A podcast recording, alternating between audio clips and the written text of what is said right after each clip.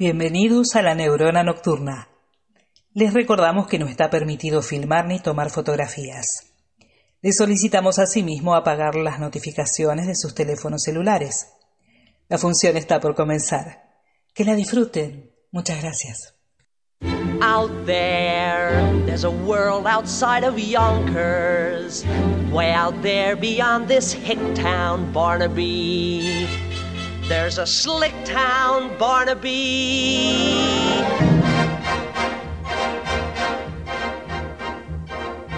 Aquí comienza La Neurona Nocturna. Un programa de radio, un podcast, una pausa para hacer sinapsis y conectar con los placeres a través de la música y las ideas. Con ustedes, los artistas.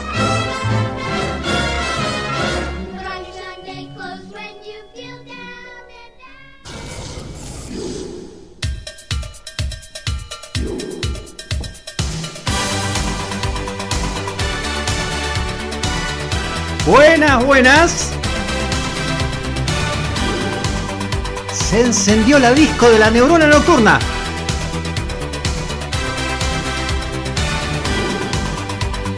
¿Cómo va?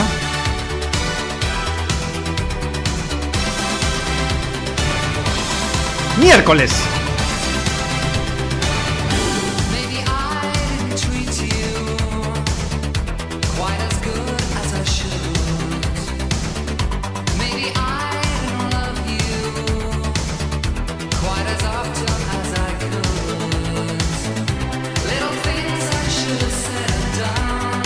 De pie.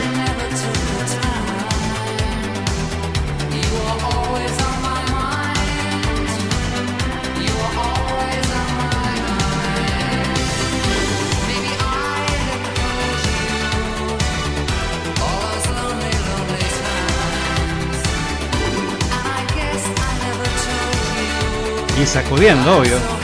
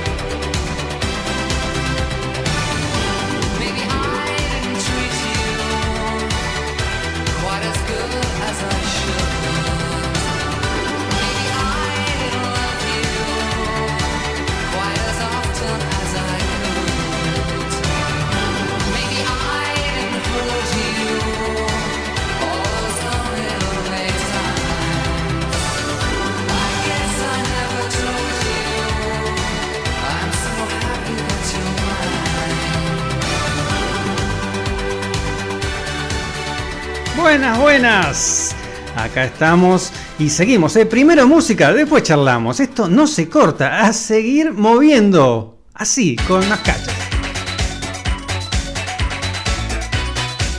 Luces de colores. mucho color, mucho brillo.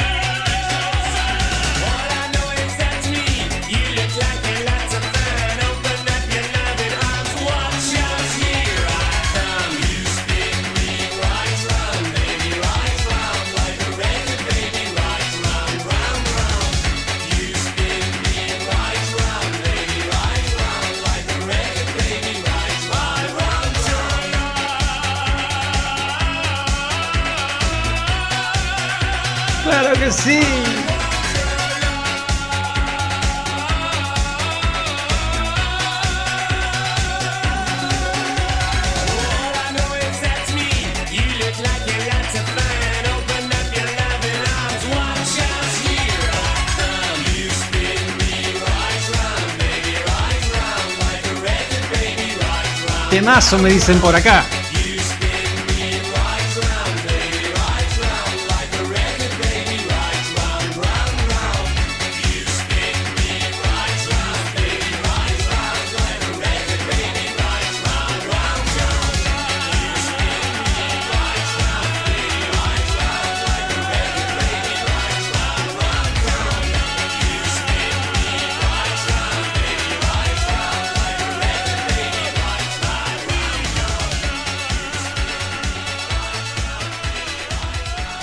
¿Qué tal? ¿Cómo va todo por ahí?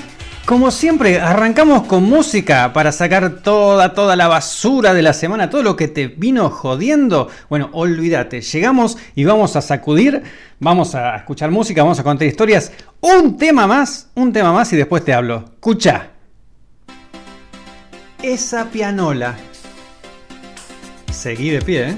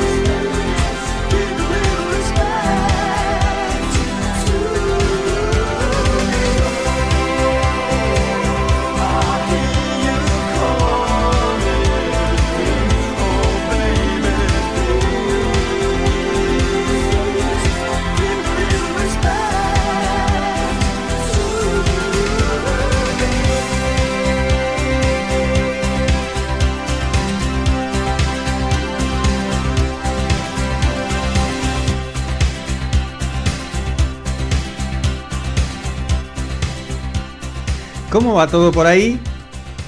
¿Todo bien?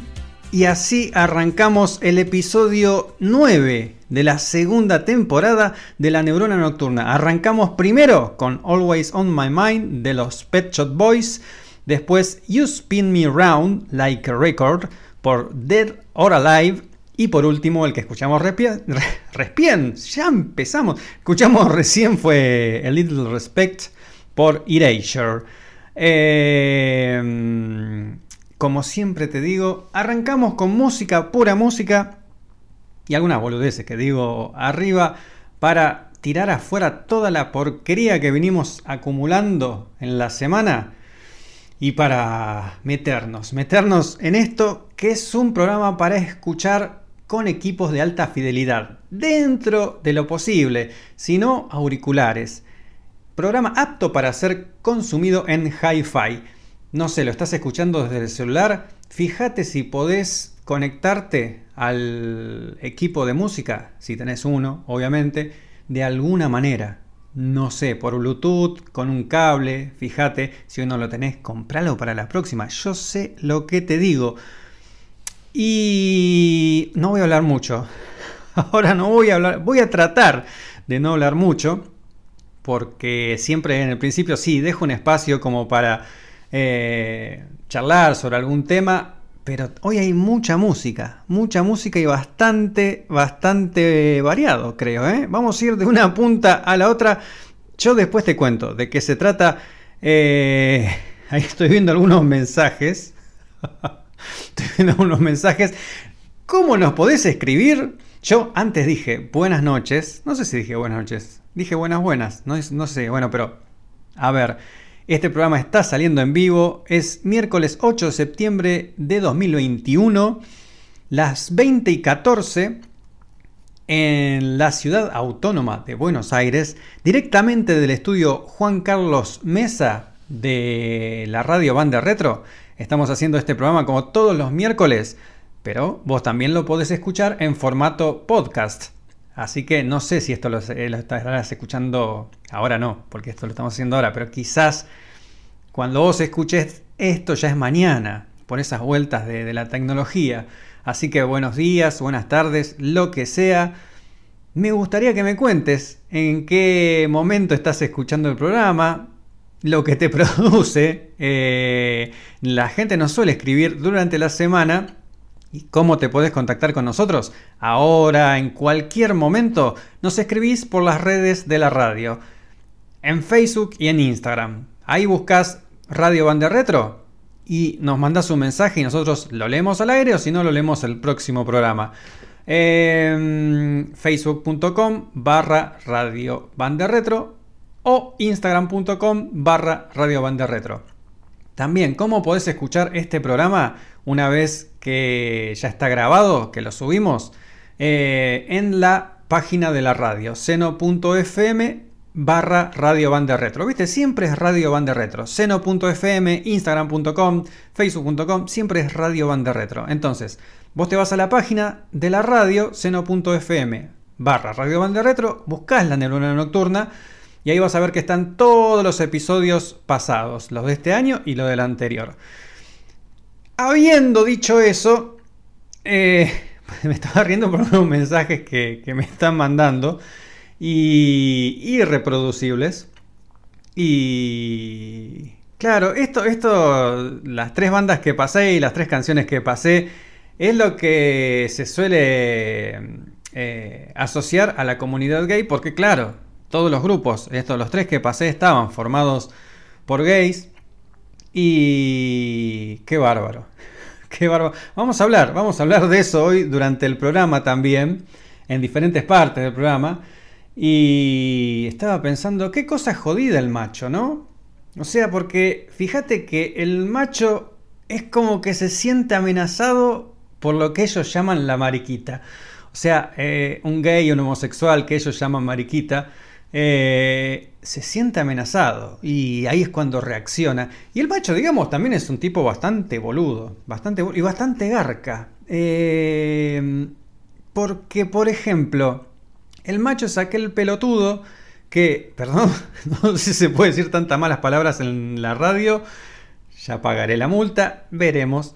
Eh, decía, es aquella persona que estando en pareja con una mujer, porque obviamente, macho, mira si va a andar, eh, de repente se le tira otra, se le insinúa o va mucho más allá la, la otra mujer y obviamente se va con la otra mina por una noche, por lo que sea. La razón es, y mira si me voy a quedar con un boludo. ¿eh? A ver si después piensan que soy puto. ¿eh? Y el tipo garcó a la pareja, ¿para qué? Eh, para que no digan que no es macho. ¿Cómo va? ¿Cómo va a quedar con un boludo? Imagínate, después los amigos se enteran que tal mina se le tiró encima y él no hizo nada. Y los argumentos son esos. Y si no, y si no, si, si no dice esa barbaridad, la otra es eh, pegarle a la mina. Pegarle no en el sentido literal de la palabra, ¿no? Sino hablar mal de la mina. Atiendan el teléfono, por favor. No dije los teléfonos de la radio, no tenemos teléfono, pero está sonando uno. Em, te decía, la otra es hablar mal de, la mujer que se le insinuó. Entonces dicen, no, una escracha, mirá si yo voy a andar con una mina así. El macho, qué, qué cosa linda el macho, ¿eh? Así que estamos del, del otro lado, viejo. No, el macho. En todo caso, en todo caso, en vez de macho prefiero ser hombre. Digo yo, divagando. Qué sé yo, las pavadas que digo. Y te voy a contar, te voy a contar que tenemos en el programa de hoy. Pero antes te pongo un temita más. Un temita más en esta onda. Es una versión tremenda. Tremenda. no sé si presentarla. ¿La presento? No la presento. Escúchala. Eh, lo único que te voy a decir es que está Elton John.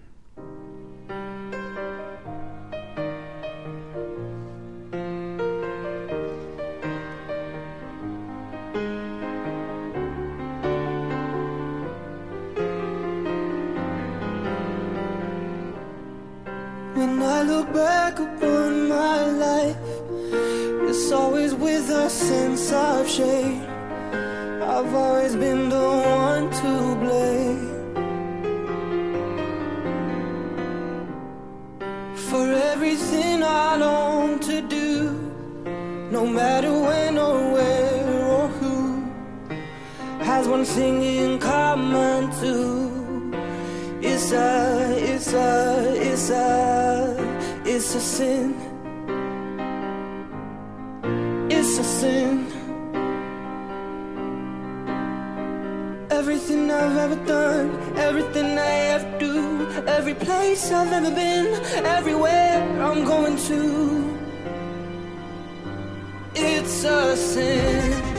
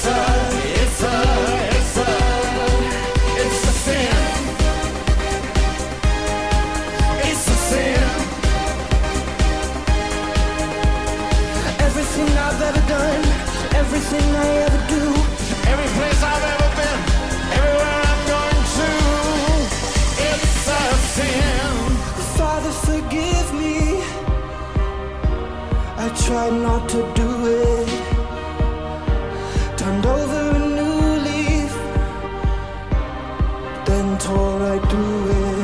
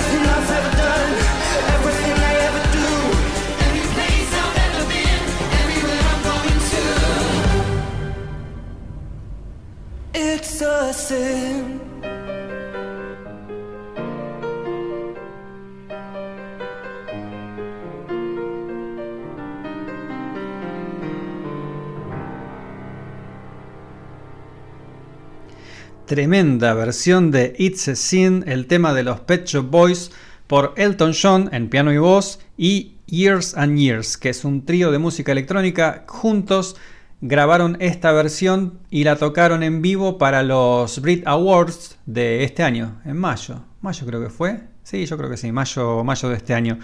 Ahí tengo algún mensaje que me dice como si en los gays no hay garcas ni infidelidades.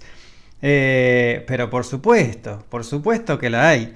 Eh, dice también, todavía no se sabe quién mató a Versace, temas de infidelidad y guita en la comunidad gay. Claro que sí, yo no dije que los gays fueran todos buenos, que, fueran todos fieles, hay de todo, como en todos lados. Yo simplemente me reí un poco del macho. Eh, algo que me parece que, que no va. Nunca fue, no debería seguir yendo, pero bueno, Ahí, ahí estamos. Eh, ¿Qué tenemos hoy? Te presento el menú de hoy. Eh, tenemos algo, arrancamos con algo para que el macho se tranquilice, para que se sienta seguro, porque le acabamos de poner música de mariquita y el macho ya se siente amenazado. Eh, y todas esas cosas que le sale muy fácil decir. Pero arrancamos con nuestra sección de hard rock heavy metal dedicado a la música bien, bien machona. Eh, vamos a tener eso. Después tenemos nuestra sección Vení, volá conmigo.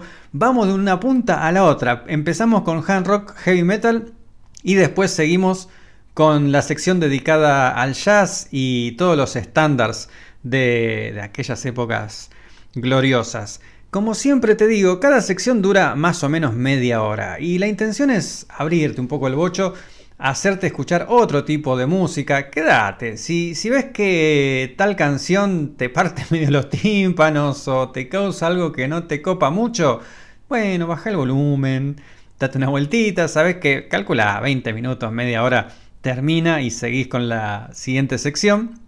Y hoy cerramos con una de nuestras secciones favoritas, que es el prejuiciómetro. Pero sin solución de continuidad, arrancamos ya con la primera sección que suena así.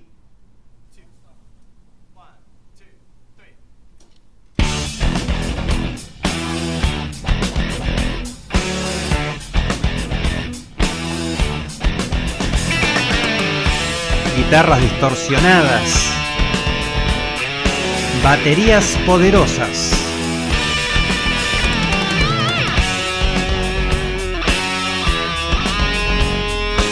Solos. Gritones. Locura. Llegó el momento del hard rock. Claro que sí llegó el momento del hard rock y el heavy metal a la neurona nocturna. Y sí, yo una de las primeras músicas que empecé a escuchar es el... Uno de los primeros géneros que empecé a escuchar es el hard rock y después el heavy metal. Te cuento algo, cuando yo era chico, cuando empecé a escuchar esta música, no existía aún MTV y había programas de músicas... Se, me, se me cruzó con música total. Programas que pasaban videos musicales que duraban por lo general una hora. Entonces, la mayoría, la mayoría de la música era música pop, comercial. Lo que pasa que, claro, después el heavy metal a partir del 83, más o menos, 84, se volvió tan, tan, pero tan grande y generó tantas ventas, tanta plata, que ya era algo que no se podía frenar.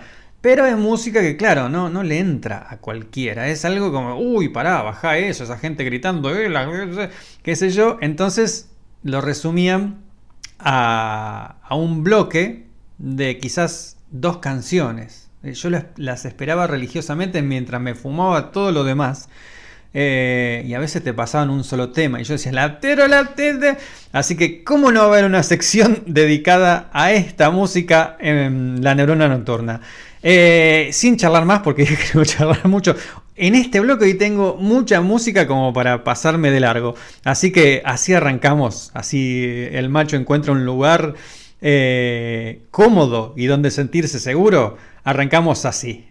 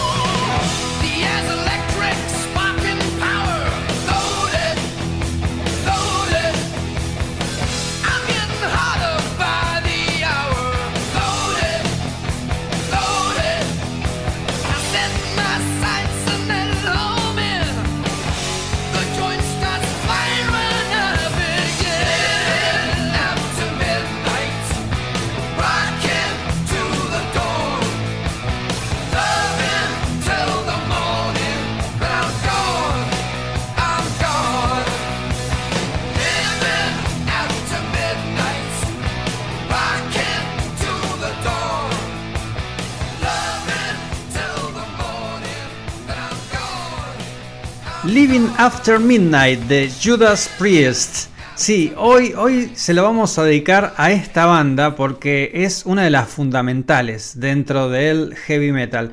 Este tema que acabé de pasar se podría catalogar más dentro de lo que se conoce como hard rock. Fíjate que tiene un ritmo bien simple, eh, el estribillo ahí, ganchero, las guitarras están distorsionadas, pero no tanto como Metallica que pasamos en otro episodio. Eh, pero los Judas, los Judas son tremendamente pioneros en esto del heavy metal. Arrancaron en 1969 y la verdad que gran parte de los 70, por no decir toda la década del 70, se la pasaron tratando de encontrar un estilo.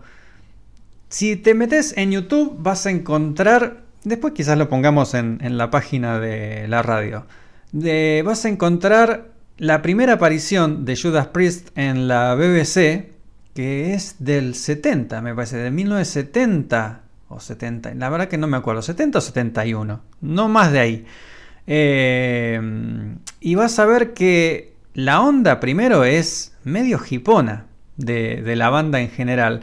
Rob Halford, el cantante, tiene pelo largo, pero no largo heavy como nos acostumbramos en los 80, con, con mucho spray así inflado, sino un largo más bien hipón también. Y tiene un look muy Robert Plant, muy Robert Plant.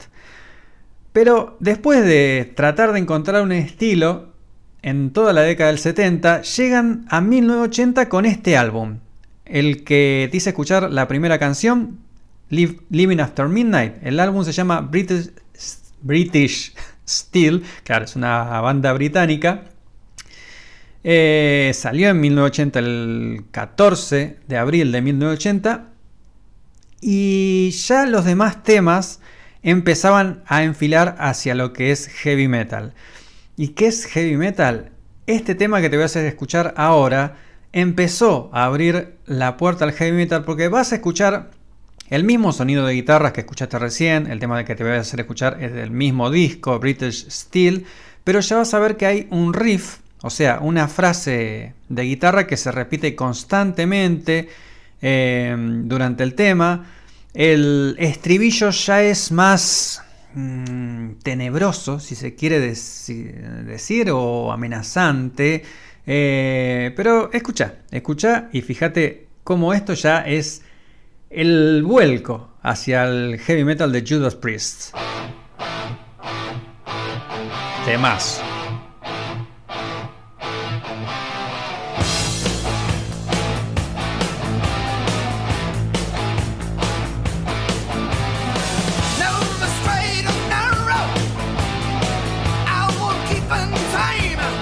Grinder.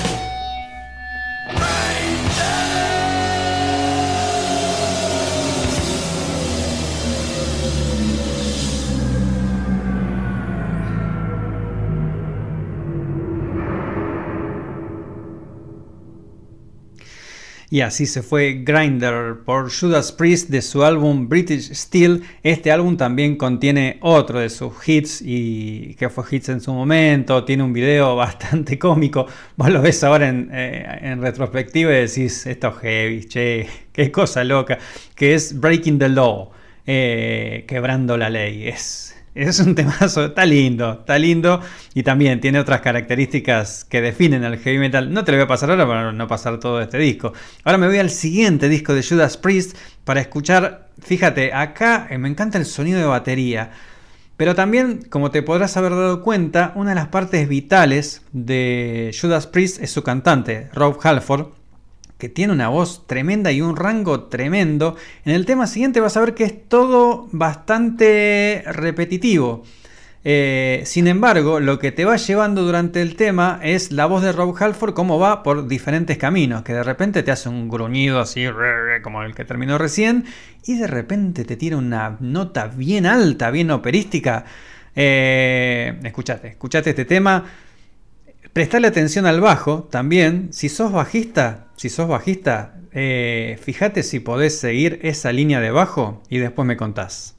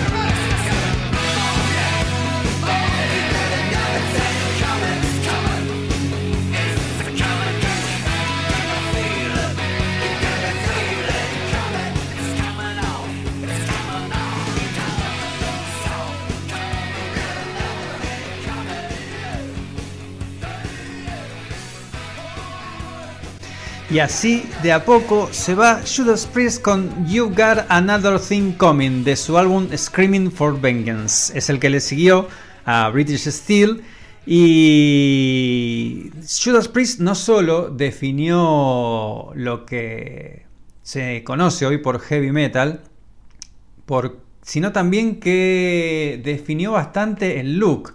Fueron los primeros en usar mucho cuero, mucho cuero, demasiado cuero, camperas de cuero, todo ese, tipo de, parafernalia. Maiden también lo usaba, claro que sí, se convirtió. Maiden y Judas son dos de, las bandas pioneras, junto a Black Sabbath también, los tres. Eh, pero Judas tenía todo, todo el look con mucho cuero y mucha tacha, mucha tacha. Eh, y te decía, definieron el sonido del heavy metal, la estructura también de las canciones. Eh, ya en estos discos hay canciones que están a mil, a mil con baterías. No la voy a poner para no espantar demasiados oyentes. Acordate que faltan un par de temitas más eh, y no es tan grave. Y te voy a hacer escuchar eh, otro tema de Judas del siguiente disco, que también fue un éxito. El disco se llama Defenders of the Fate. Y este es un clásico del heavy metal. Tiene muchos, muchos elementos. Yo digo que es un tema que tenés que tener un monitor. ¿Saben lo que es el monitor? El monitor es lo que usan las bandas para escucharse. Porque cuando estás arriba de un, de un escenario, los equipos que tenés atrás no los escuchás. Cuando vos estás arriba del escenario, no los escuchás de la misma manera que lo escucha la gente. De hecho, la gente lo que escucha es la amplificación del lugar. Em, entonces, los músicos tienen adelante parlantes que vos los tendrás que haber visto. Están ahí en el piso, son parlantes chiquititos. Eh, que por ahí se escuchan ellos. Y el heavy metal es mucho de poner el pie, poner un pie sobre el monitor, sobre ese parlante que está ahí, que, da la espalda al público, y el, parlante de en sí hacia el músico. Poner el pie ahí, micrófono en mano y, y cantar como canta Rob Halford. Escúchate este tema.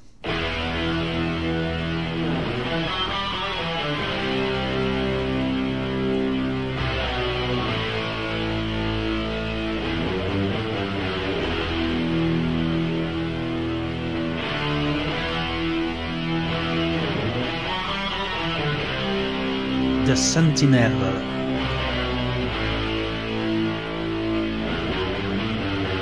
El Centinela.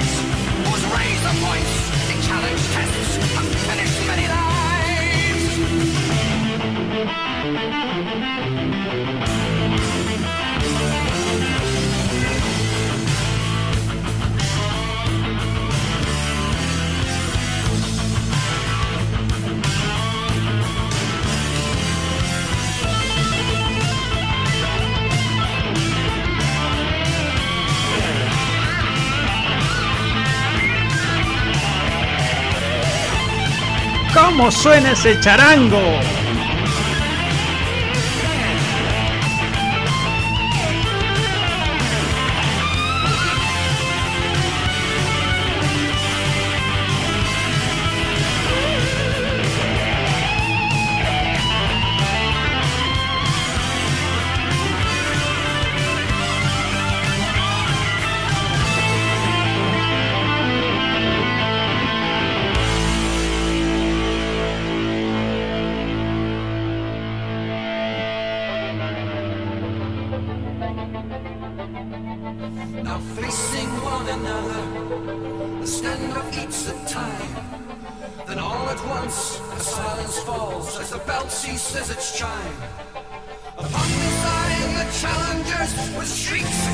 rush forth. The knights fly out like bullets upon their deadly course.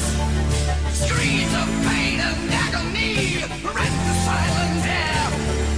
Amidst the dying bodies, blood runs everywhere. The figure stands expressionless, impassive and alone.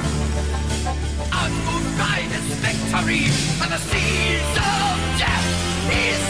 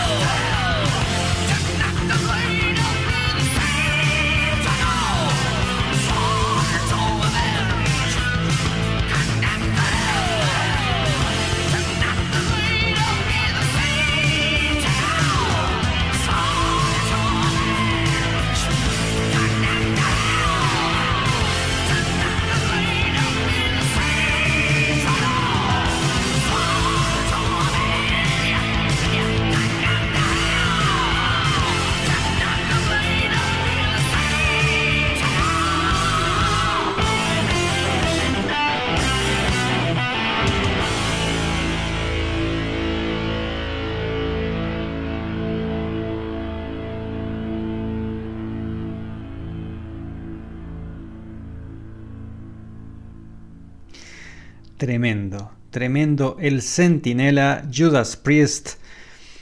Y acá habían, eh, hay varios de los elementos del heavy metal. Fíjate, en el medio había una parte tranqui que también es parte del heavy metal. Canciones más largas. En esto Maiden los, los pasaría. Tienen canciones de, por ejemplo, La rima del viejo marinero, que alguna vez la quiero pasar, ¿eh? La quiero pasar, dura 13 minutos eh, y tiene diferentes, diferentes pasajes. Eh, y en este tema también está otra característica fundamental del heavy que son las guitarras. Y algo distintivo de Judas Priest es que tiene dos guitarras líderes. Dos guitarristas, pero los dos en determinados momentos tocan solos, tocan la guitarra líder y a veces se juntan y acá fue un poquito, un poquito que, hacen casi la misma melodía en diferentes eh, octavas, haciendo, haciendo ese sonido tan distintivo. Eh, los guitarristas de, de, Judas Priest son KK Dowin y Glenn Tipton, al menos los que están acá no están ahora. Pero bueno, y también vimos, escuchamos, mejor dicho, todo el tremendo rango vocal de Rob Halford. Acá sí, cantando bien, bien arriba. Acordate que es la misma banda que te pasé el tema al principio de esta sección, que era más tranqui, era eh, el cantante más, más con los mismos tonos, sin irse de un lado al otro. Acá se fue bien arriba. Me encantaría hacer la parte de Tremendo, tremendo metal total. Eh, acá ya estamos en los 80s. Estos discos salieron en la década del 80 y era cuando el heavy había revolucionado todo. El heavy el hard rock. Y algunas bandas empezaron a, meter sintetizadores y empezó a partirse las aguas como diciendo, eh, mira qué blanditos, poniendo sintetizadores. De hecho, a Van Halen, a Van Halen los los crucificaron cuando hicieron ese exitazo que es Jump o Panamá, que lo hemos pasado acá, los podés buscar, son temas recontra reconocibles. Claro, Eddie Van Halen, siendo un virtuoso total y un tipo que redefinió la guitarra del rock y del heavy metal y del hard rock, eh, de repente en ese disco de los 80 toca teclados. Pero ¿qué carajo está pasando? Judas Priest era un lugar seguro, como podés escuchar con estas canciones, pero todo cambió cuando grabaron el siguiente disco, que se llama Turbo y arranca con este temazo.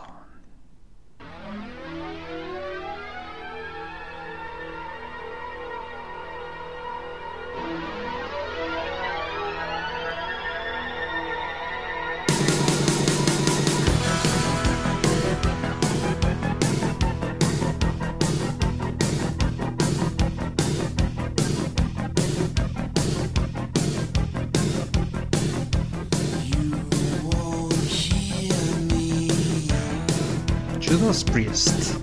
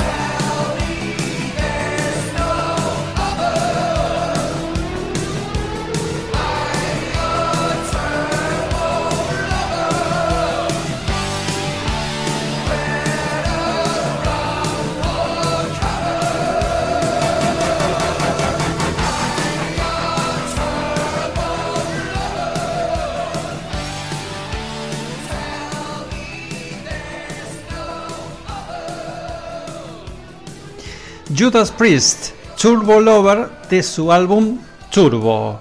Y sí, ya ves cómo cambiaron los muchachos. Eh, mucho sintetizador, eh, batería electrónica. Fíjate que Rob Halford no pegó esos gritos, más bien todo tranqui. Casi dos minutos hasta llegar al estribillo, todo construyendo eh, un ambiente hasta llegar finalmente al estribillo. Y te juro que el resto del disco no, no hay temas como este, pero son temas más tranquis, más, no sé si más tranquis, pero no como lo que te hice escuchar antes como el Centinela. Eh, mucho sintetizador, mucho estribillo ganchero. Las guitarras, si te fijas, no son tan diferentes a Living After Midnight. Es como que de algún modo con las guitarras volvieron un poco a, las raíces. Eh, obviamente que fue una decepción para muchos fans que encontraban en Judas Priest un lugar seguro, ¿no? Donde decir, bueno, acá no hay sintetizador ni, ni todas esas mariconadas. Bueno, resulta que sí, también lo hicieron. Y a la distancia es un discazo. La verdad que sí, a mí me gustó en su momento, me sorprendió, claro que sí. Pero lo que más me gustó es ver cómo Judas podía em, componer temas comerciales, temas gancheros con estribillos que se podían cantar. Eh, ya he pasado algún tema de, este disco en otro episodio, así que si revolves vas a encontrar otro tema de, de Turbo. Rob Halford estuvo con Judas Priest hasta 1991, ahí se fue, formó otra banda, eh, después volvió en el 2003, pero estuvo bastante tiempo afuera y en ese tiempo que estuvo afuera salió del closet. Dijo, muchachos, yo soy y toda mi vida fui gay. Imagínate los heavies. ¿Para qué? ¿Cómo puede este señor, este señor que es el dios del metal, las preguntas que le habrán surgido a los heavies en aquella época. Eh, no me acuerdo qué año fue, fue 93, 90 y pico, 90 y pico cuando estaba afuera de Judas Priest y él admitió que no lo podía hacer público en época de Judas Priest. Mm, había gente que lo sabía, eh, no era algo muy conocido, pero incluso eh, el management le, decía, mira, no vayas a bares gays, porque ahí te van a enganchar los paparazzis, ¿viste? Tenemos que cuidar la imagen. Y él dice, la verdad que durante muchos años acepté eso. Eh, no la pasaba bien, porque algo que, declaró después cuando, cuando salió del closet fue que mm, en esas épocas, donde, en estas épocas, donde ellos eran tremendamente famosos, llenaban estadios y todo lo demás, Dice, yo miraba al público y había unos chicos que estaban buenísimos y yo no podía hacer nada porque se iba a descubrir todo. Así que era terminar un show, irse al hotel y quedarse encerrado. No tenía mucho más para hacer. Lo llevó muy, muy, muy bien guardado el secreto. Y de repente, salió de repente en un reportaje hablando en MTV. El tipo estaba hablando, qué sé yo, de música, de cómo estaba el ambiente musical en ese momento, qué sé yo. Y así de la nada, dice, sin, pensarlo demasiado, dice, bueno, después de todo está hablando un hombre gay. Eh, o, como diciendo, esta es la mirada de un hombre gay, hablando de él mismo. Cuenta que en ese momento sintió la, la claqueta del productor que se caía al piso eh, con, esa, con esa cosa de, no puedo creer que lo acaba de decir en televisión. Porque era algo que más o menos se sabía en círculos muy íntimos, esas cosas que se rumorean, y de repente lo tiró así. No, no hubo un, evento que donde él admitió. Fue en un reportaje, dijo esto y... Ah, carajo. y después le empezaron a preguntar y el tipo ahí habló sin dramas. Habló sin dramas y, y, contó todo lo que le había pasado y a partir de ahí es abiertamente gay. Sigue haciendo esta música como te dije, volvió a Judas Priest en 2003 y siguen haciendo lo que vos escuchaste en The Sentinel y cosas más pesadas también, que no te voy a hacer escuchar hoy, pero por hoy ya terminamos con la sección de hard rock heavy metal. Te voy a dar un descanso, te voy a dar un descanso y después seguimos con la otra sección. Estás escuchando La Neurona Nocturna, una sinapsis radiofónica sobre música, cine y otras pasiones sin sentido.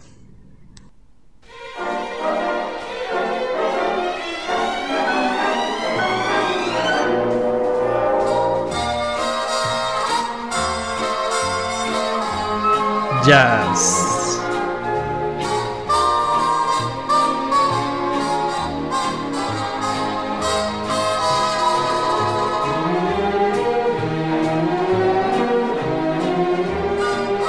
Vení, vola conmigo.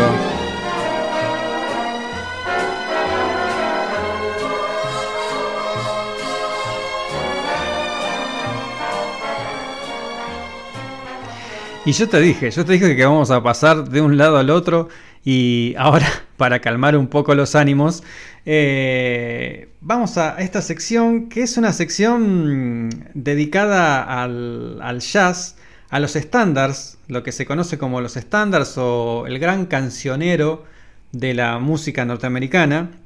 Y en esta sección dedicada al jazz y los comienzos de esta música, hemos hablado y pasado música de algunos artistas tremendamente conocidos como Frank Sinatra, Dean Martin, Louis Armstrong, Ella Fitzgerald, etcétera, etcétera. Pero hoy te quiero contar la historia de un pianista oscuro Oscuro porque no es muy conocido, no es que sea negro, es blanco, era blanco mejor dicho, que trabajó en los clubes de Spokane, Washington, durante más de 30 años.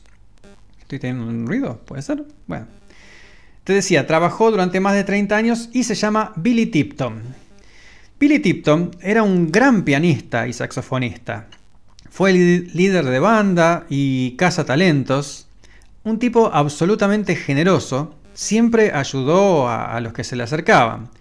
Nació en 1914 en Oklahoma y después de que sus padres se divorciaron cuando él tenía 4 años, quedó al cuidado de una tía que vivía en Missouri, Kansas City, que es una gran ciudad del jazz. Así que en la secundaria nació su amor por el jazz y comenzó a aprender y a tocar el órgano, el piano y el saxo. Y a pesar, a pesar de demostrar mucho talento, fue rechazado en la banda de jazz de hombres de la escuela, de la escuela secundaria a la cual asistía. Volvió a Oklahoma a vivir con su madre y en la secundaria de ese lugar finalmente consiguió entrar a la banda de jazz.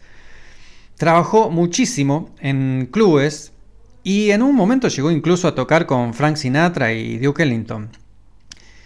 Después, más tarde, formó el Billy Tipton Trio en 1951 junto a Kenny Richards en bajo y Dick O'Neill en batería. Trabajaron mucho en la ciudad donde ahora vivía Billy Tipton, eh, Spokane, Washington, y también recorrieron el país con varias giras. Recorrieron todo Estados Unidos y de tanto girar en Santa Bárbara, California, lo descubrió el dueño de un sello discográfico chico, y le propuso grabar dos álbumes. Finalmente los grabó Sweet Georgia Brown y Billy Tipton Plays Hi-Fi on Piano.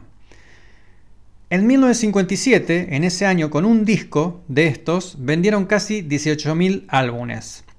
Lo cual, ya sé, puede no parecer mucho, pero siendo un sello chico, independiente y con música jazz, es una cantidad más que respetable. Como muestra de eso, eh, esta venta de discos le trajo más notoriedad y más trabajo.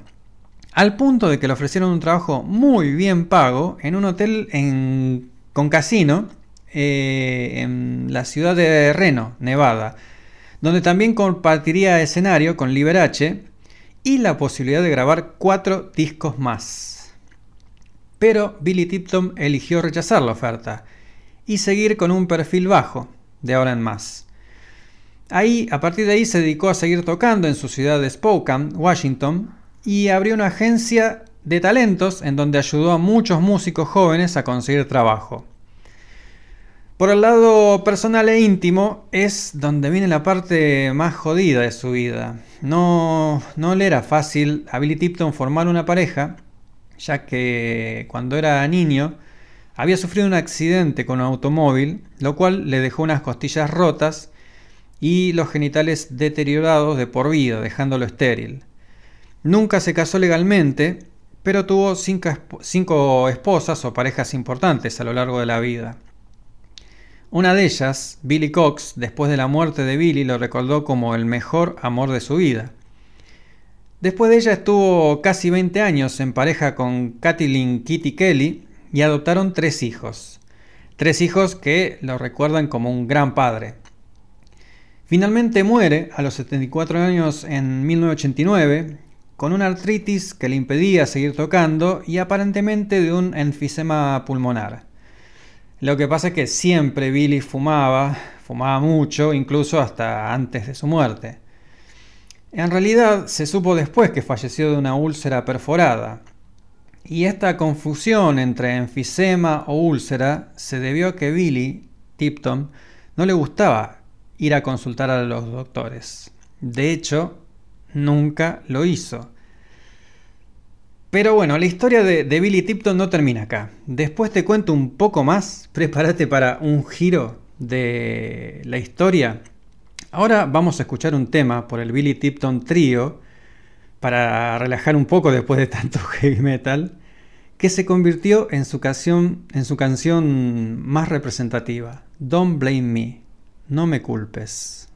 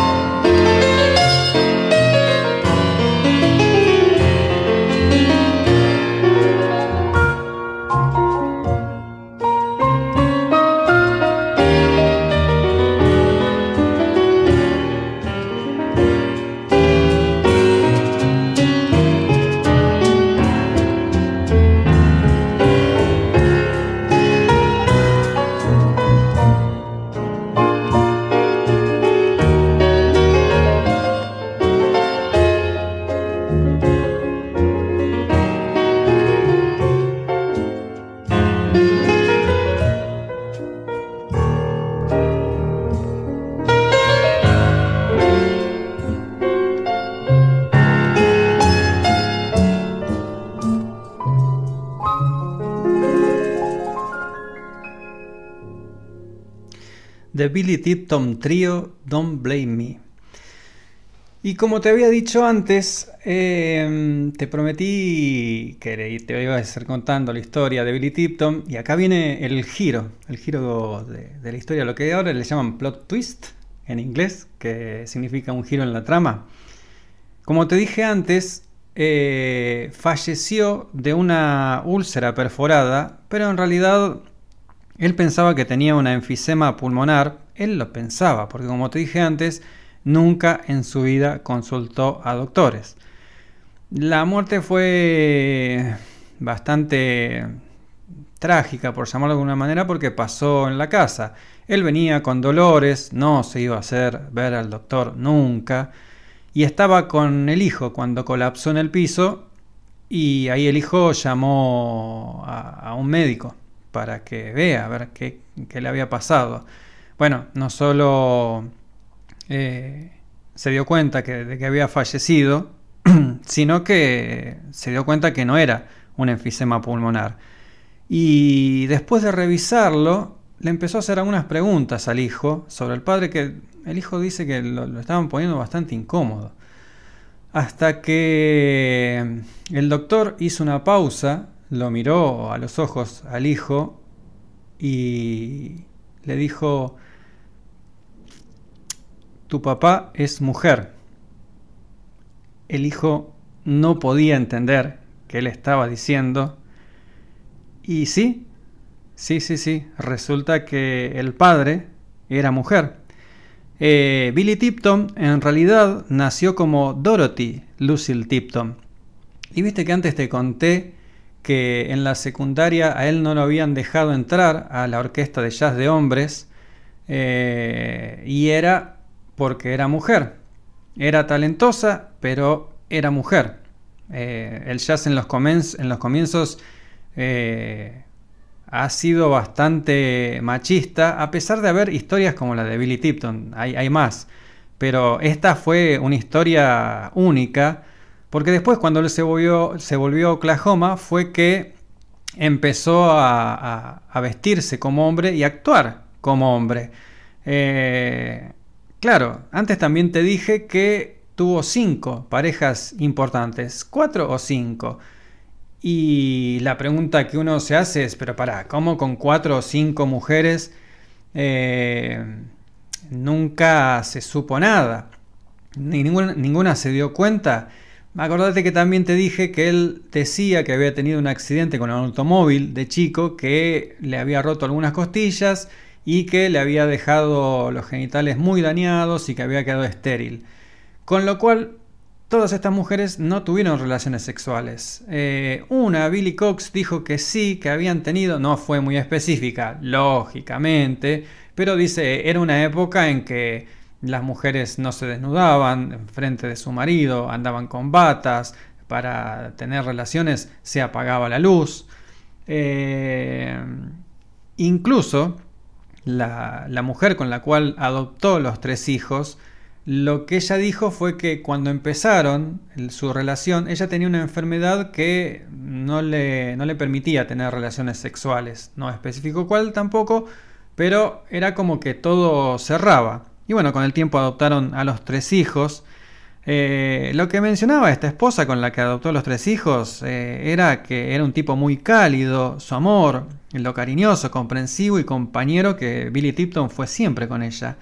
En un reportaje ella también dijo que Billy, o Dorothy como quiera llamarla, se encontró con un mundo que le decía, mujeres, ustedes no son lo suficientemente inteligentes, ni fuertes, ni talentosas, las vamos a bloquear del mundo masculino. Eso fue lo que se encontró y dijo, bueno, encontró esa vuelta.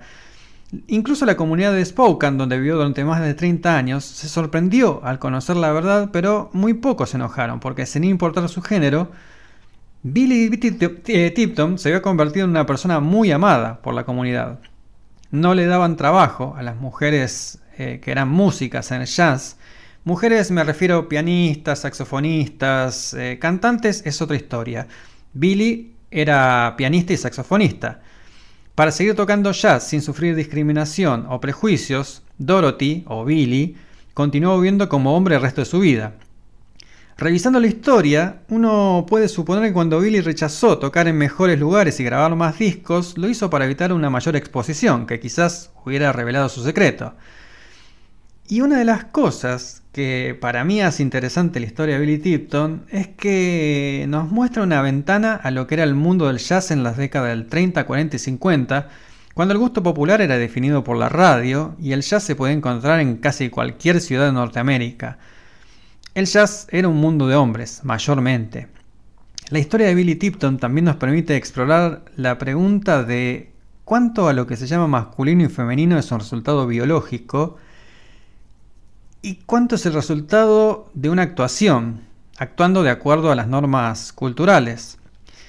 Em, Diane Middlebrook eh, escribió un libro sobre Billy Tipton llamado Suits Me, The Double Life of Billy Tipton, eh, la doble vida de Billy Tipton, y en un reportaje en la cual eh, eligió referirse a Billy como ella, la autora Diane Middlebrook dijo, ella fue una gran actriz. No creo que ella pensara que nació en el cuerpo incorrecto. Eso es una narrativa contemporánea. Ella no es una lesbiana porque las mujeres con las cuales estuvo no sabían que era una mujer. Ella ocupó un lugar indefinible. Ella fue alguien que trabajó creativamente en el hueco que hay entre el género y la biología. La historia de Billy Tipton nos permite mirar a la solución audaz de una mujer para ganar una cierta cantidad de reconocimiento en lo que era un mundo mayormente de hombres. Hoy por hoy existe una, banda de mujeres saxofonistas que se llama, primero se llamaba The Billy Tipton Memorial Saxophone Quartet, era muy largo, eh, y hoy por hoy las podés buscar en, Spotify. Están, están con ese nombre y también están como The Tipton Sax Quartet. No voy a pasar algo hoy de, de ellas, pero quizás en otro episodio sí. Eh, son de Seattle, Washington. Y después de su muerte, esto, esto lo dijo la, mujer esta, Diane Meidelbrook, que escribió el libro. Dice, Billy Tipton, emergió, eh, Billy Tipton emergió detrás de su pantalla como el mago de Oz para disolver la magia en sabiduría, revelando en su desnudez al fallecer que la diferencia entre hombres y mujeres está en gran parte en el ojo de quien lo mire.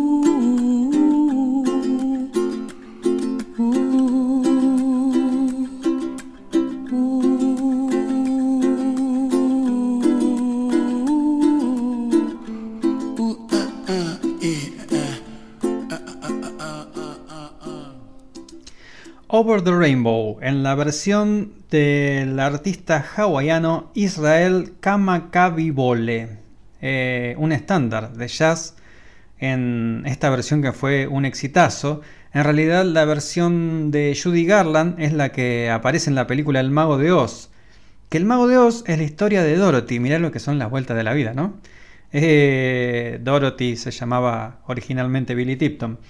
Eh, Dorothy en, El Mago de Oz es una chica que se escapa de la vida limitada que ella siente que la tiene atrapada y se va a un mundo de color y brillo.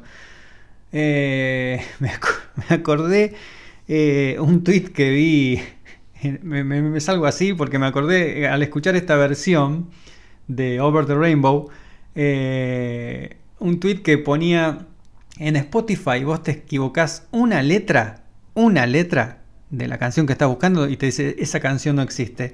En YouTube pones gordo que canta u, u, u, u y te aparece este tema, esta versión que acabo de pasar de Israel Kamakabibole. Eh, porque claro, tiene un apellido complicadísimo, nadie sabe y lo tiene como el gordo que canta.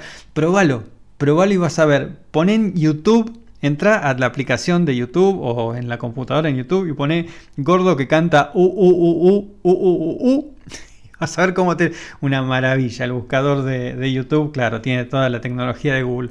Pero seguimos, seguimos con, con más jazz. Ahora te voy a hacer escuchar una grosa, una grosa también de jazz, lógicamente, una de las cantantes de jazz más influyentes del siglo XX. Grabó más de 60 álbumes y tocó en Estados Unidos, Europa y Japón. Nació en 1920 en Nueva York de padres que habían emigrado de Jamaica. Los padres tenían plata y tuvo clases de piano desde los 8 años, y estuvo siempre rodeada en su casa por música de Louis Armstrong y Duke Ellington. Una de sus primeras canciones fue grabada por quien ella decía que fue su influencia más grande, Billie Holiday, la enorme Billie Holiday, me pongo de pie. A quien conoció personalmente cuando tenía 17 años y la consideró después a lo largo de su carrera una gran amiga. Estuvo casada dos veces, pero rechazaba que etiquetaran su sexualidad, que ella misma prefería definirla como fluida. Era muy frecuente, especialmente en los últimos años, verla acompañada por mujeres. La canción que vamos a escuchar ahora está compuesta por George eh, y Ira, no, y mejor dicho, George y Ira Gershwin. Tiene una pregunta que quizás Carmen McRae, es la cantante que vamos a escuchar ahora, escuchó varias veces en su vida. How long has, has this been going on? Qué inglés que tengo ahora, ¿no? Pero, para, va de nuevo. Tengo, porque tengo un ruidito acá que me está desconcentrando. Eh, how long has this been going on? ¿Hace cuánto está pasando esto?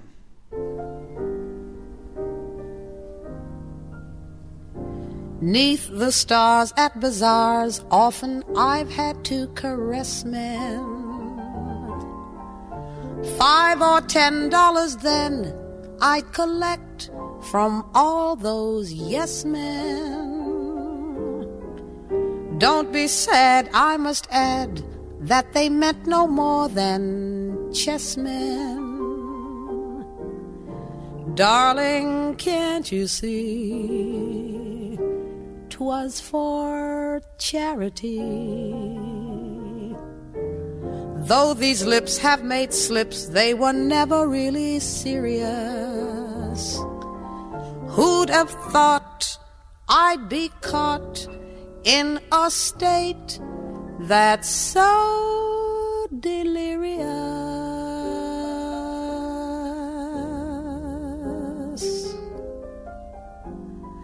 I could cry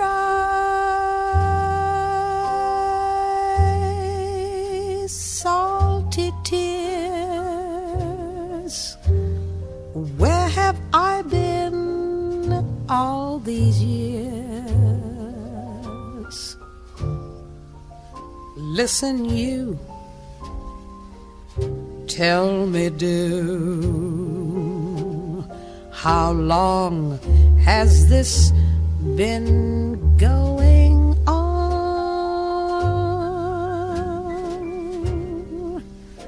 What a kick! How I buzz! Boy, you click like no one does.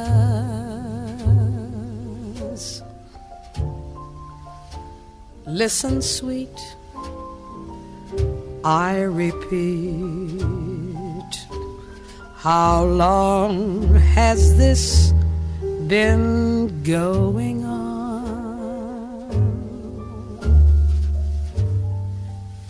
Dear, when in your arms I creep, that divine rendezvous.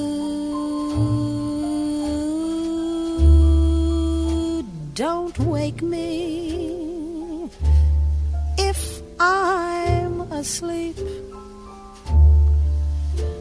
Let me dream that it's true. Kiss me once, kiss me twice then once more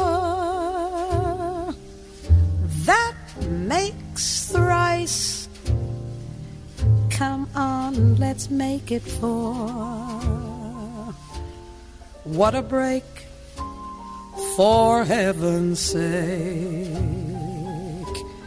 How long has this been going on? What a break for heaven's sake. How long this been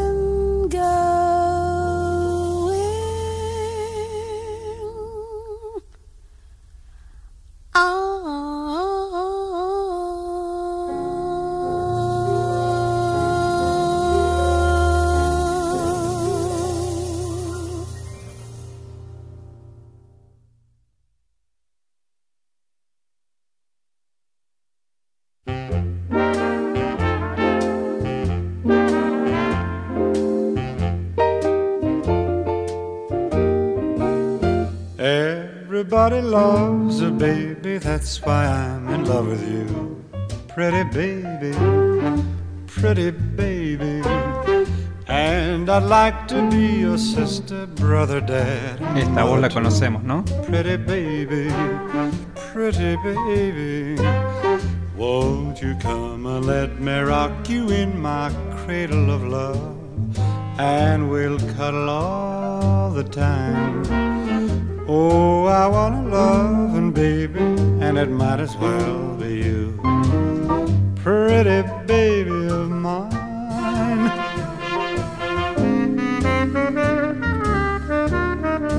Dean Martin.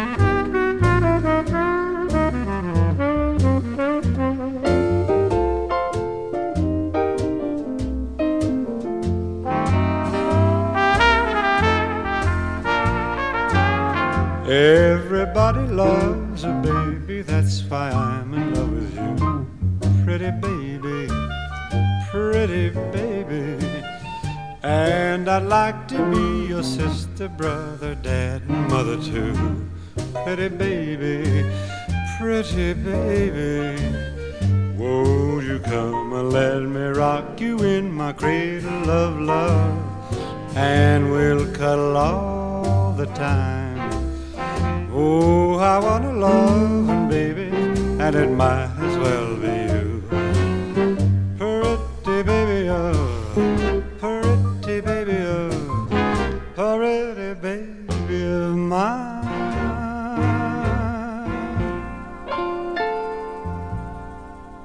Dean Martin con un estándar de jazz, Pretty Baby. Eh, me están preguntando, eh, antes fue Carmen McRae con How Long Has This Been Going On, que era mujer, claro, después de Billy Tipton quedaron un poco confundidos. No, Carmen McRae era mujer, Dean Martin era hombre.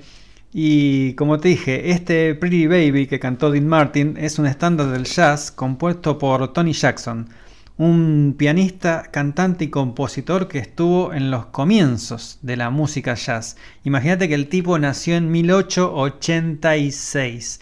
1886, ¿dónde iban a ser? En New Orleans, ni más ni menos.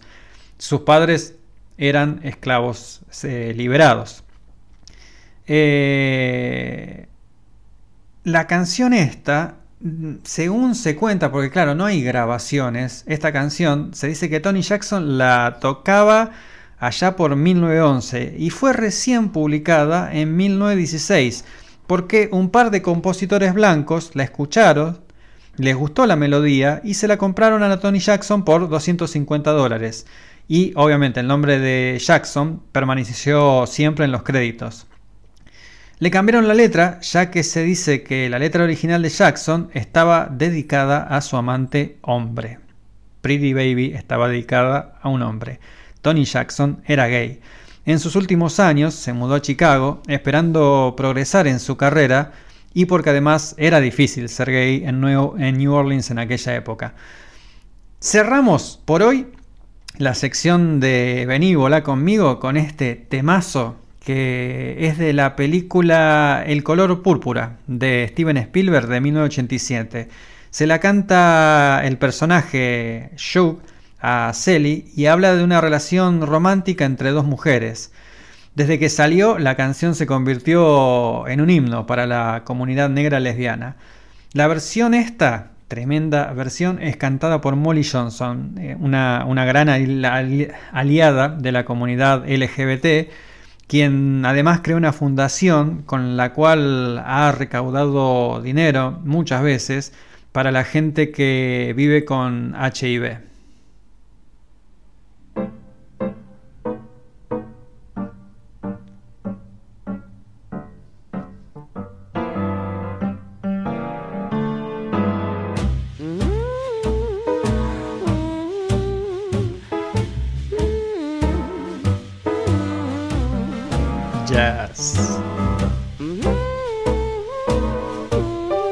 Sister,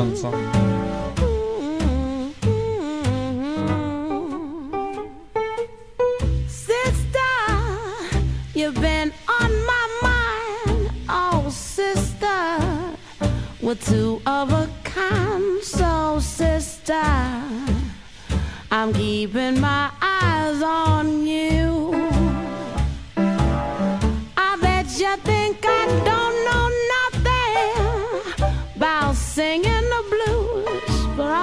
Sister, have I got news for you? I'm something. I hope you think that you're something too. Oh, Scuffling, I've been up that lonesome road and I seen a lot of suns going down.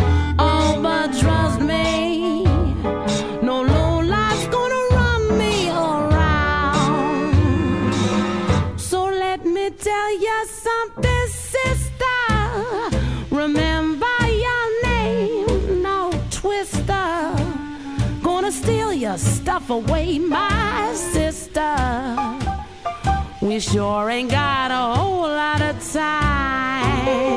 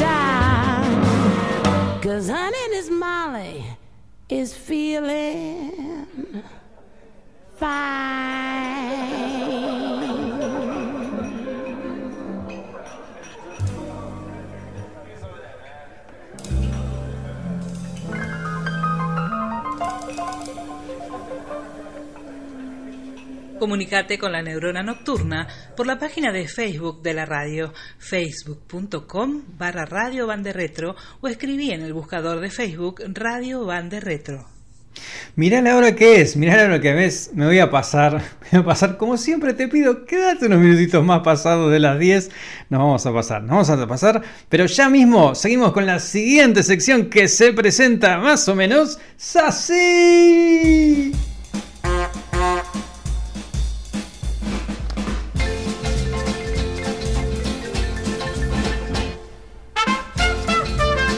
Señoras y señores, ¿y por qué no lactántricos? Ha llegado a la neurona nocturna el prejuiciómetro.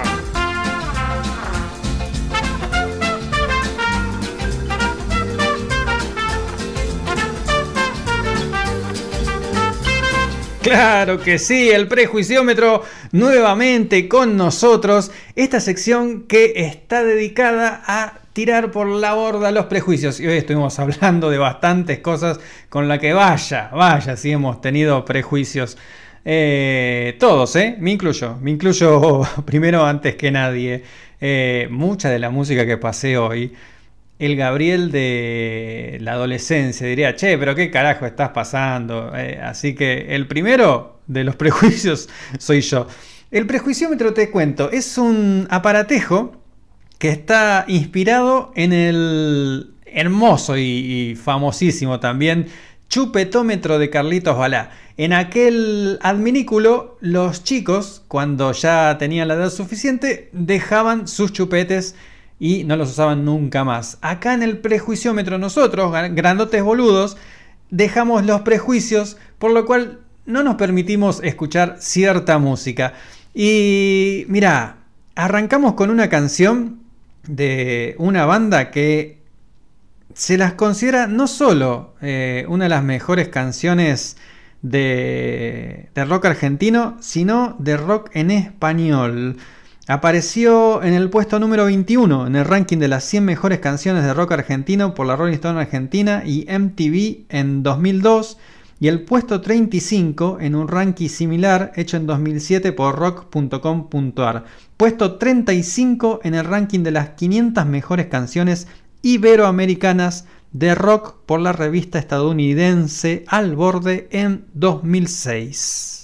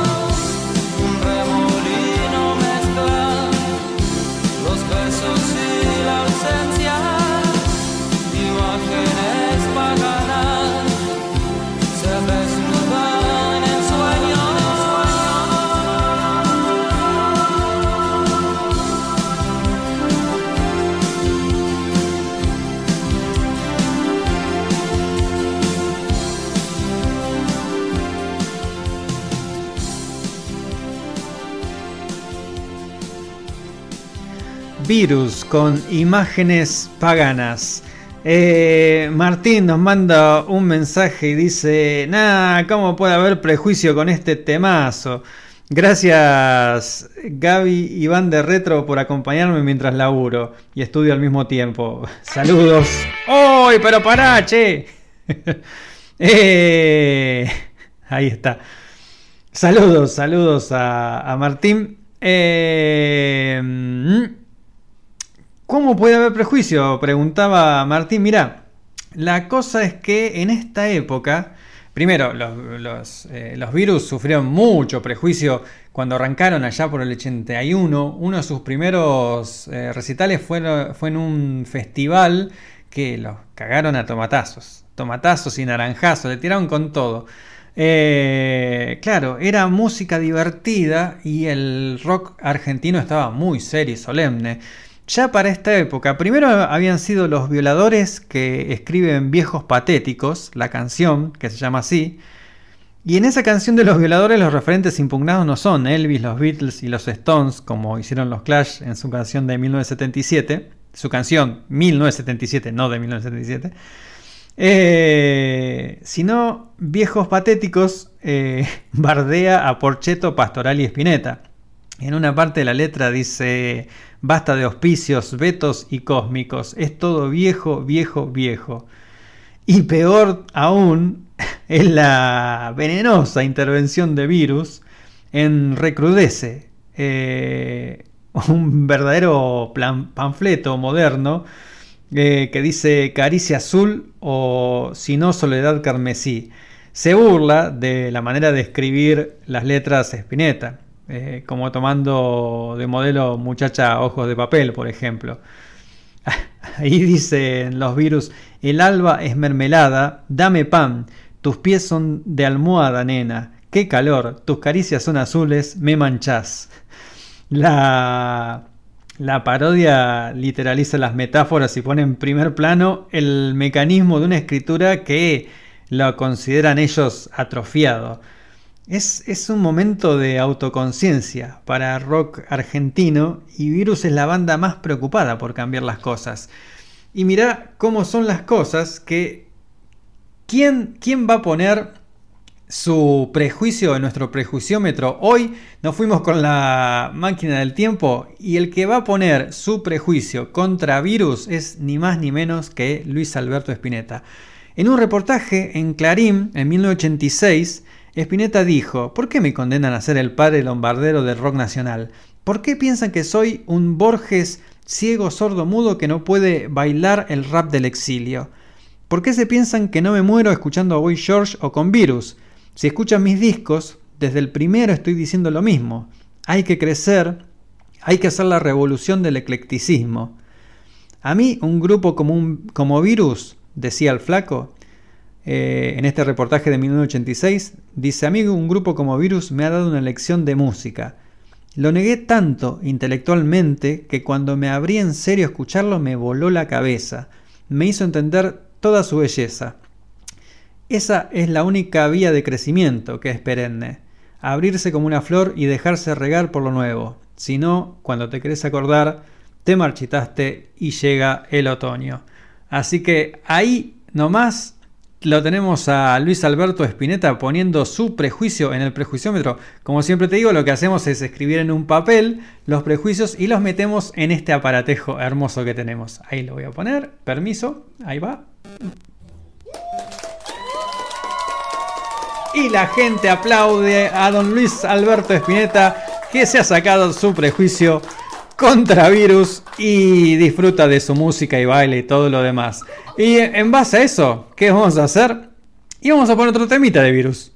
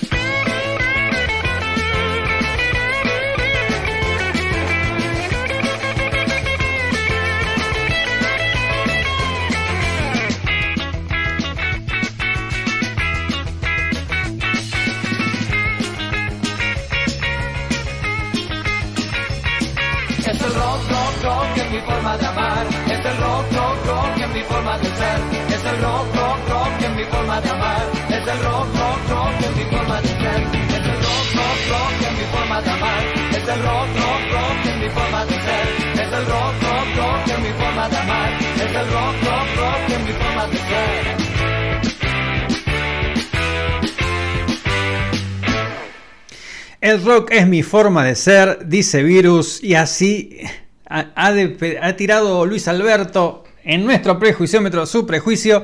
Y para no ser menos, para no ser menos, voy a tirar yo mi, mi siguiente prejuicio, que en este episodio estuve hablando bastante de personas no binarias, de homosexualidad, de lesbianismo y tantas otras cosas. Eh, mira, esta es una conversación que tuve hace años, hace un par de añitos, no me acuerdo cuánto, eh, con mi hija. Mi hija descubrió Queen gracias a la película Rapsodia Bohemia. Y mm, hablando, o sea, me, me hizo 15.000 preguntas porque yo viví en tiempo real a Queen. Yo eh, vi cuando salió The Game, el, el, disco ese. Lo que pasa es que en esa época yo estaba escuchando Kiss. Y después estaba escuchando heavy metal. Entonces me hizo un montón de preguntas, qué sé yo. Eh, y yo le dije, no, yo la verdad lo empecé a escuchar hace no tanto. En esa época no lo escuchaba. ¿Pero por qué no lo escuchabas? Y porque Freddy era demasiado gay para mí. Así que en esa época me salía el homofóbico. Y la verdad que sí, me lo perdí a Queen en tiempo real. Recién, después que falleció Freddie Mercury, me acuerdo que yo estaba mirando el recital tributo a él que se hizo, eh, no me acuerdo en qué año, pero fue después de que falleció Freddie, ahí nomás, y veía como las canciones las conocía porque como te dije, yo miraba programas en donde pasaban videos musicales y Queen siempre aparecía, así que era imposible no, no, conocer los temas de Queen. Y cuando empecé a ver las bandas que tocaban en su show tributo, show tributo a Freddie Mercury, eh, vi que todos hacían agua. Todos hacían agua. Ahí fue donde me cayó la ficha y dije, ah, este pibe era grosso, ¿eh? porque ninguno le puede llegar ni a los talones. Carajo, mira vos, por, por ser tan pelotudo lo que me perdí. Mi hija me dice, ay papá, ¿cómo? Y sí, fue un pelotudo, la verdad que sí. Eh, después, con el tiempo, empecé a escucharlo y descubrí que Queen era una banda de la hostia. Vos también en este momento deberás, deberás estar diciendo, ah, pero qué tipo pelotudo. Claro que sí, claro que sí. Por eso voy a dejarme mi prejuicio. Y vamos a escuchar este tema porque una cosa que descubrí cuando empecé a escuchar los discos completos de Queen, desde el primero, segundo, tercero, es que eran discos buenos por completo. Además de los hits que yo ya recontra conocía, había otros temas que decía, che, este tema está bueno y no, está en los grandes éxitos. Y este también, y este también. Entonces, te voy a poner un tema que no está en los grandes éxitos, que no es lo que estás acostumbrado o acostumbrada a escuchar de Queen. Y el tema se llama Who Needs You.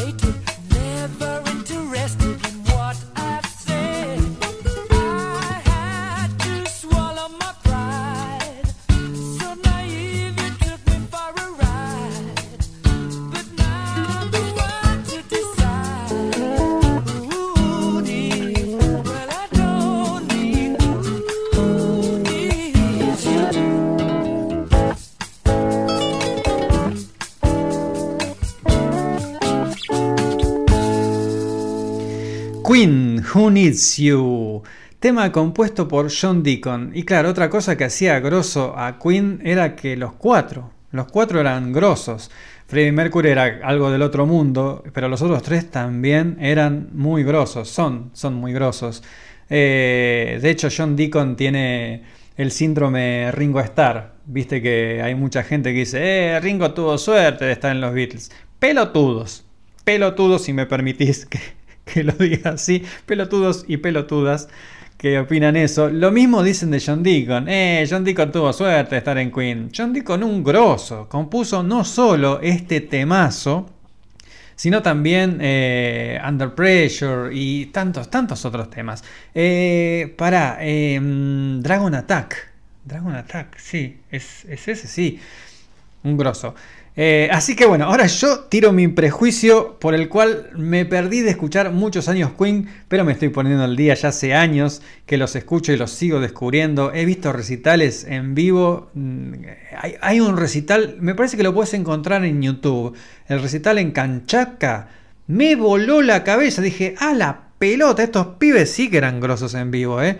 Así que Permitime, acá está mi papelito con mi prejuicio. Lo vamos a introducir en el prejuiciómetro. Ahí va. Gracias, gente, gracias. Sí, sí, sí. He sido un boludo. No quiere decir que he dejado de serlo, ¿eh? Puedo hacer otras boludeces.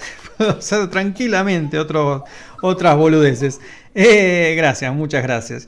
Y vamos a ir cerrando. Lo que para mí hace este, este mundo y esta vida interesante es la diversidad. Eh, sí, loco, los colores.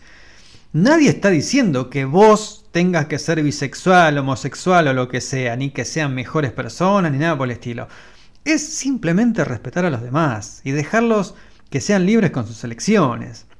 Claramente varios de los músicos que escuchamos y hablamos en este episodio tienen una sensibilidad única, diferente, particular. Mejor, peor, no, diferente, diferente, punto. El éxito tremendo de la película Bohemian Rhapsody hizo que ahora muchísimas personas les gustara Queen.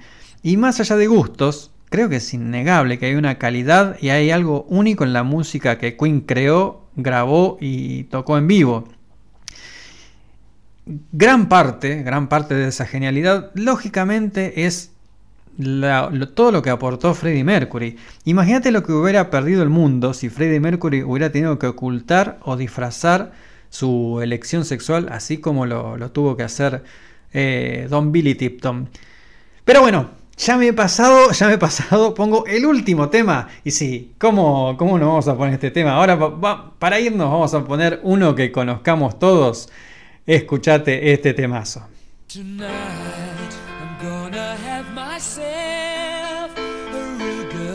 Parate, parate. Corre las sillas, corre la mesa.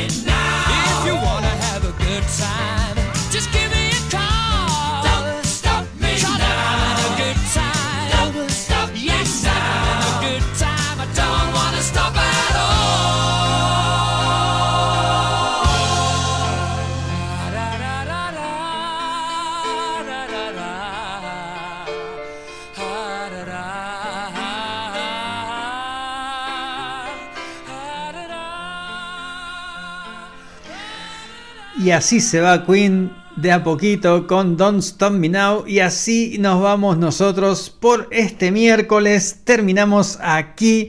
Tengo un par de mensajes que dicen que en el tributo a Freddie Mercury, George Michael fue el único que no hizo agua. Claro que sí, claro que sí. Otro grosso también y, gay. Ya una vez pasamos cosas de George Michael, pasamos algo de One. Pero bueno, llegamos hasta acá.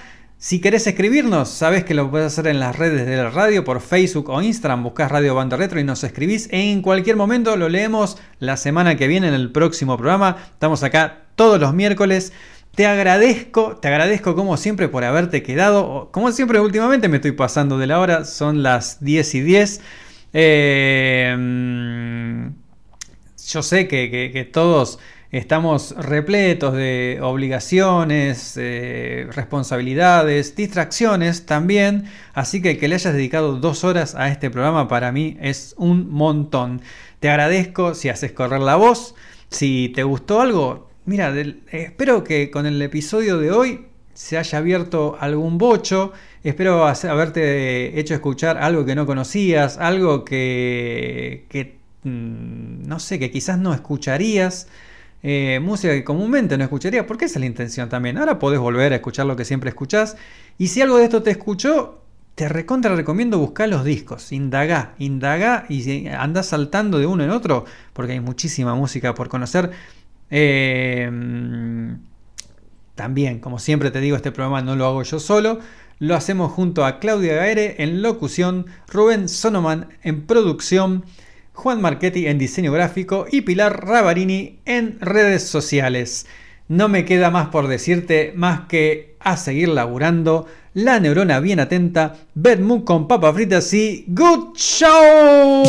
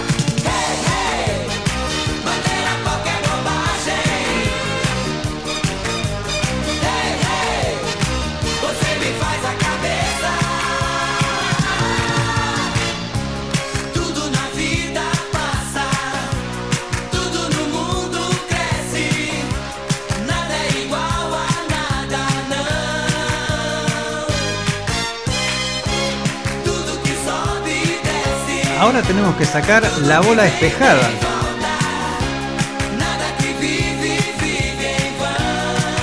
¿Me la puedo llevar a mi casa? Dale, copate. ¡Vamos todos! Trencito.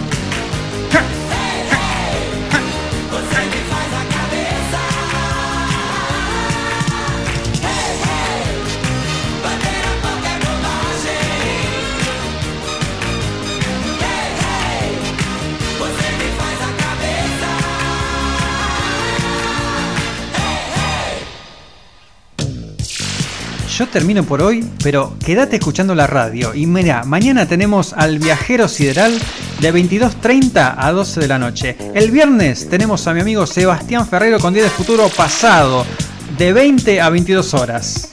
Escuchalo y quédate escuchando la radio ahora, que está buenísima. Nos vemos el próximo miércoles. Este abrazo fraternal es para vos.